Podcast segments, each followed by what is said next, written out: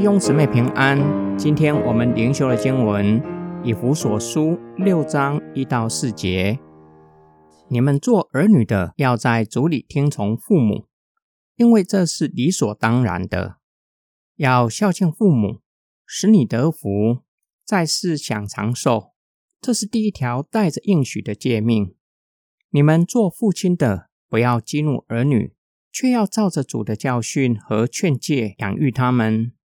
我们若是从保罗将夫妻关系放在最优先的位置之后，再谈父母和儿女的关系，可以帮助我们理解保罗的意思。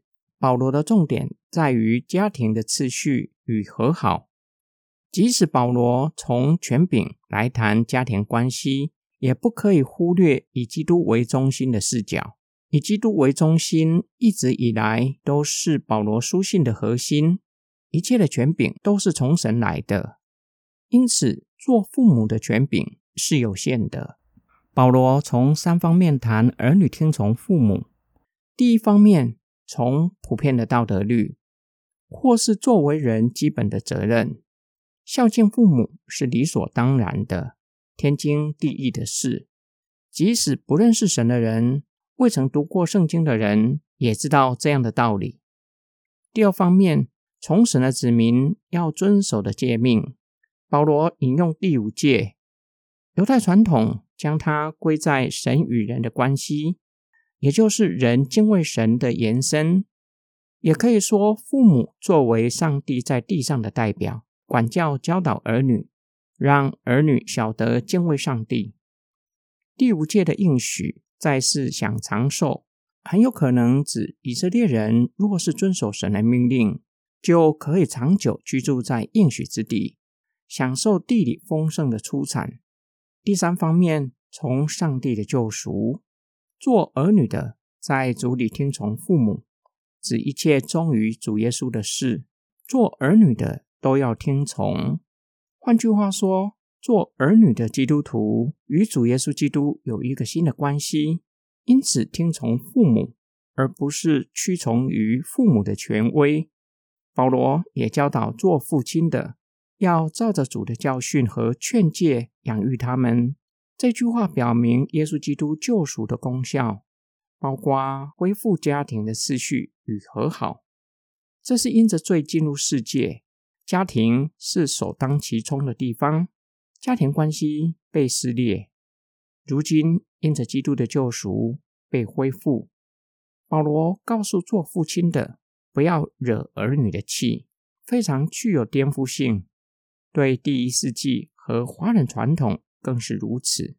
父亲不是以自身的权柄打压儿女，而是顾惜他们，特别要顾惜儿女的自尊心，不要在父亲严厉的管教之下失去志气，更是要以主的教训培育他们的德行，让他们成为敬畏神的人。可以被上帝使用。今天我们的默想跟祷告，这段关于做儿女的要听从父母的话，最常被问：假如父母阻挡儿女信主，是不是也要听从？假如父母要儿女做出违反信仰的事，是不是也要听从？首先，做父母的即使可以拦阻儿女受洗，但是做儿女的若是信心坚定，未信主的父母没有办法真正拦阻儿女对主信靠的心智。我们从某一个层面来说，对主耶稣基督信靠的心智比外在的洗礼更加的重要。但是不要因此否定洗礼的重要性。一位清楚信仰的人必定愿意接受洗礼。其次，做儿女的在洗礼之前，务必要与父母好好沟通，不要先斩后奏。这样才不会为了信仰造成关系上的破裂，造成父母不愿意信主的障碍。第三，保罗写信的对象以弗所人是非犹太人，他们在多神论的环境下成长。保罗深知道当地的风俗民情，异教崇拜狂欢，行各样淫乱的事。保罗劝勉以弗所信徒要在主里听从父母。为听从画下界限，不可做出违反信仰的事。保罗从基督与基督徒的关系来看亲子关系，这是保罗看基督徒伦理的视角，是相当重要的视角。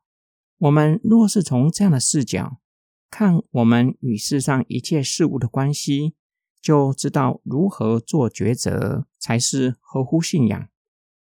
我们一起来祷告：爱我们的天父上帝，感谢你更新了我们的生命，并且更新我们与家人的关系，让我们可以在家人的面前见证耶稣基督。